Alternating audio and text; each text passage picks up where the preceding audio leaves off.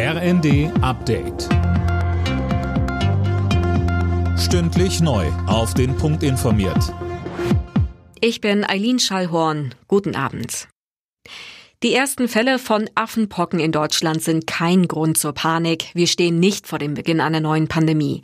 Das hat Bundesgesundheitsminister Lauterbach gesagt. Tom Husse, wie wollen Lauterbach und das RKI die Krankheit denn eindämmen? Also wer sich mit Affenpocken angesteckt hat, soll für mindestens drei Wochen in Isolation und auch engen Kontaktpersonen wird eine Quarantäne von 21 Tagen dringend empfohlen.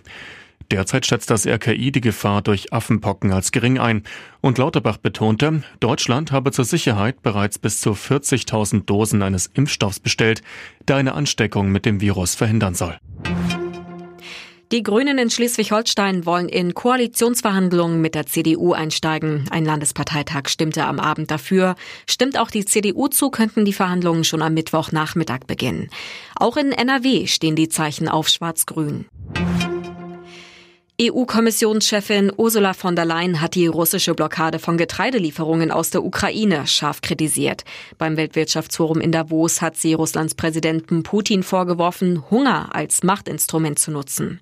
Und der deutsche Landwirtschaftsminister Cem Özdemir sagte, Hier hat die Europäische Union eine massive Verantwortung, der Ukraine zu helfen, dass sie das Getreide transportieren kann. Das hilft, dass die Speicher, die in der Ukraine voll sind, geleert werden können und die nächste Ernte dann dort in die Speicher kann. Wir müssen hier mit allem, was wir können, unbürokratisch helfen.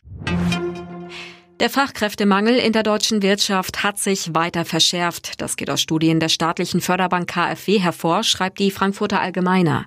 Demnach bremst der Fachkräftemangel inzwischen in 44 Prozent der Firmen die Geschäfte.